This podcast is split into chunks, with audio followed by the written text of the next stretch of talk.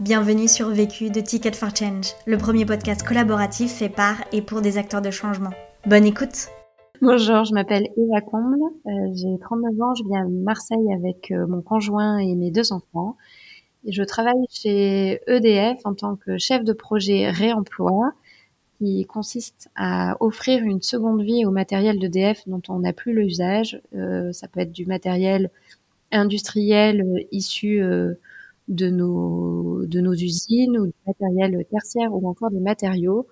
C'est un projet qui est à la fois écologique en préservant les ressources et le CO2 et en évitant de faire des déchets, un projet économique parce qu'on ça revient moins cher euh, de récupérer du matériel d'occasion ou de vendre du matériel plutôt que de le jeter, et un, et un projet euh, solidaire, puisque ça crée du lien dans l'entreprise et sur le territoire. La question. Comment insuffler ces valeurs au sein d'une grande entreprise? Le vécu. Alors j'ai fait toute ma carrière euh, d'ingénieur euh, chez EDF. Je suis rentrée euh, jeune diplômée il y a presque 15 ans dans cette entreprise. Et après la naissance de mes enfants, j'ai eu un grand besoin de, de, remettre du sens dans ma vie professionnelle et une grande envie de contribuer à la transition écologique de la société. Et au début, donc c'était il y a quatre ans, je pensais que ça allait passer par l'entrepreneuriat et j'ai intégré le parcours entrepreneur de Ticket for Change en 2017 avec un projet autour de l'économie circulaire qui s'appelait Ricoche et qui permettait dans des écosystèmes locaux de faire en sorte que les déchets des uns soient les ressources des autres ce parcours a été vraiment euh, incroyablement euh, apprenant pour moi, mais à la fin euh, de ce parcours-là, je me suis rendu compte qu'en fait, je n'avais pas envie de devenir chef d'entreprise, entrepreneuse, parce que j'avais une, affection vraiment très grande pour mon entreprise.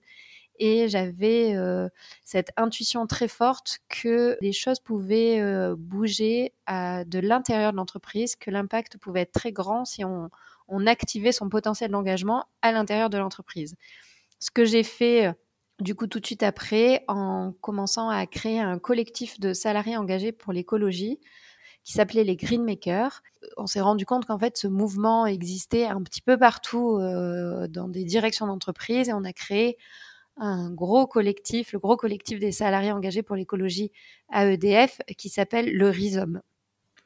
Premier apprentissage demander pardon plutôt que la permission.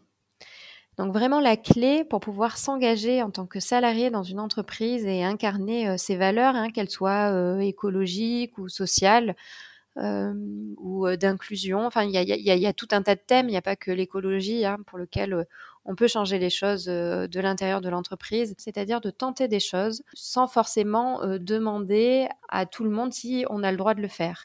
Et en fait, il y a une espèce de, de, il faut aller exploiter la zone qui existe entre ce qu'il est interdit de faire, qui est assez clair généralement entreprise, dans l'entreprise et ce qui est formellement autorisé. Il y a une espèce de zone grise dans laquelle on peut prendre des initiatives. Alors moi, j'ai toujours euh, informé mes managers de ce que je faisais. La première réunion euh, qui a donné naissance à ce collectif de salariés, bah, on a commencé par envoyer un mail à euh, tous nos collègues qu'on connaissait qui avaient des valeurs autour de l'écologie. On a réservé une salle et on, on s'est réunis pendant deux heures autour d'un atelier d'intelligence collective pour choisir les trois actions qu'on allait proposer dans l'année. Puis après, on a travaillé sur ces actions ben, en plus de notre travail. Et une fois que c'était ficelé, on est allé le présenter à la direction pour pour avoir leur accord. Et donc voilà, tout ce travail un petit peu sous-marin en plus du boulot, ben, on l'a fait sans formellement demander la permission de le faire.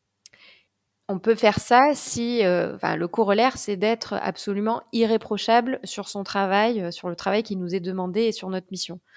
Donc à partir du moment où on est irréprochable là-dessus, on peut se permettre d'exploiter ces zones de ces zones de, prise d'initiative. Et puis euh, très vite, moi j'ai eu beaucoup de chance parce que mes managers ont tout de suite compris que ces initiatives-là étaient plutôt du carburant qui venait euh, euh, nourrir mon métier.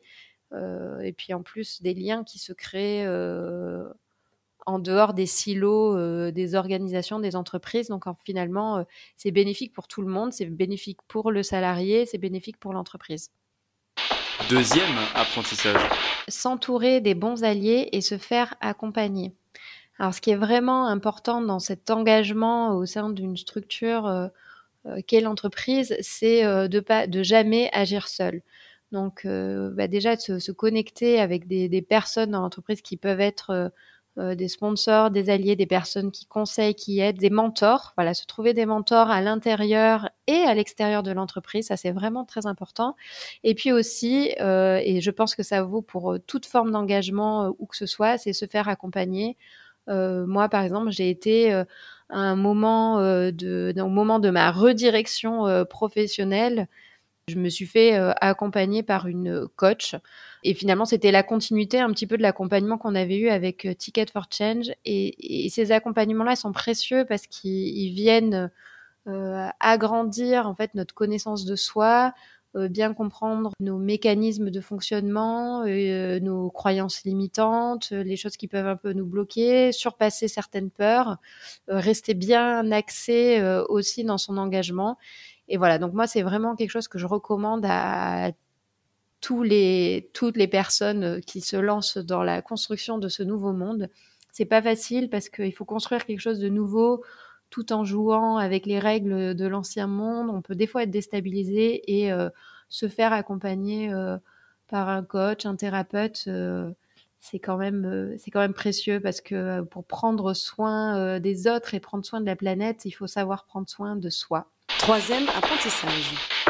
Se connecter, se relier à d'autres collègues comme vous dans l'entreprise.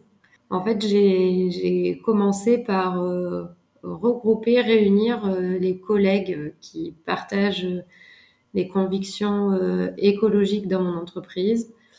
Et, en fait, on se rend compte qu'à chaque fois qu'on ose porter nos convictions ou incarner nos convictions, on, a chez les autres et ça, ça, connecte les gens. Alors, il y a plusieurs bénéfices à ça.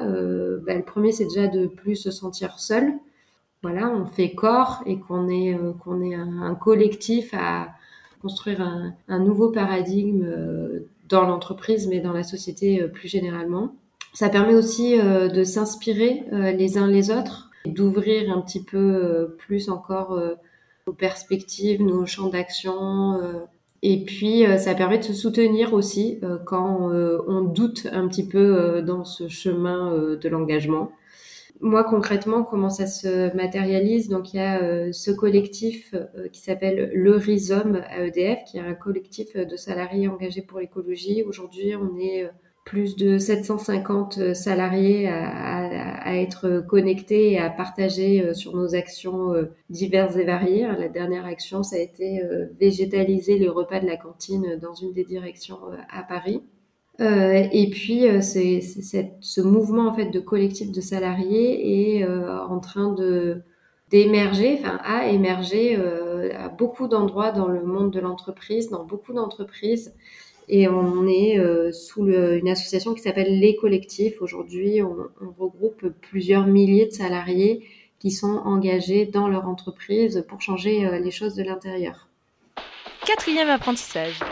L'invitation à changer de regard sur l'entreprise.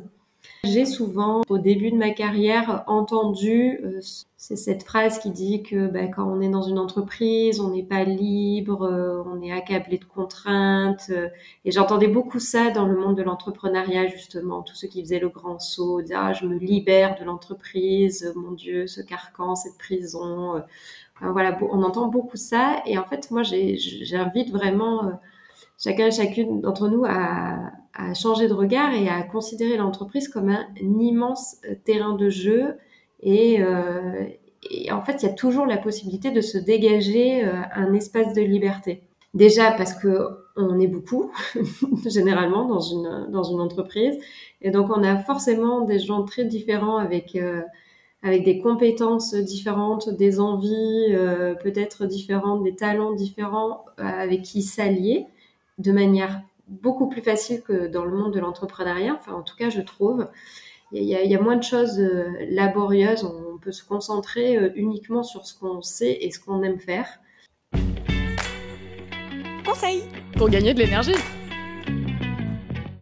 Alors oui, pour gagner de l'énergie, euh, je pense que ce qui est important, c'est de bien se connaître. Et euh, alors moi, j'ai une petite pratique euh, que je fais depuis bientôt 5 ans. C'est que tous les soirs, j'écris dans un carnet les trois choses pour lesquelles j'ai de la gratitude. Ou on pouvait appeler ça les trois kiffs par jour, ou les, voilà, les trois choses vraiment super que j'ai envie de, retenir. Et bah, quand je les relis, ça tourne quand même toujours un petit peu euh, autour des mêmes choses en ce qui me concerne. Et donc, ça me donne des bonnes clés pour savoir qu'est-ce qui me met en énergie et qu'est-ce qui, de quoi j'ai besoin quand j'ai un petit coup de mou. Donc, euh, moi, personnellement, ça tourne autour de, de la balade et de la connexion à la nature. Ça tourne autour des moments partagés euh, en famille. Et ça tourne aussi autour de moments en solitaire. J'ai aussi ce besoin. Je me rends compte que je me ressource énormément en étant, euh, en m'aménageant des moments euh, seuls. Conseil pour gagner du temps. Alors pour gagner du temps, euh, je dirais de manière très contre-intuitive, c'est accepter d'en perdre parfois. Et quand je dis d'en perdre, c'est-à-dire de pas remplir le temps qu'on a alloué tout le temps, il y a vraiment respecter ces moments de, de jachère, euh, des moments où, où on remplit pas. Et en fait, là, il y a des, moi, j'ai l'impression que j'ai un espèce de programme en arrière-plan qui fonctionne et qui met tout dans l'ordre et ça me fait énormément gagner du temps dans l'exécution après des tâches. Vu, vécu, vaincu. Pour plus de vécu, clique vécu.org. Je voulais te dire, euh, tu sais, on, on a tous nos petits problèmes. Vécu.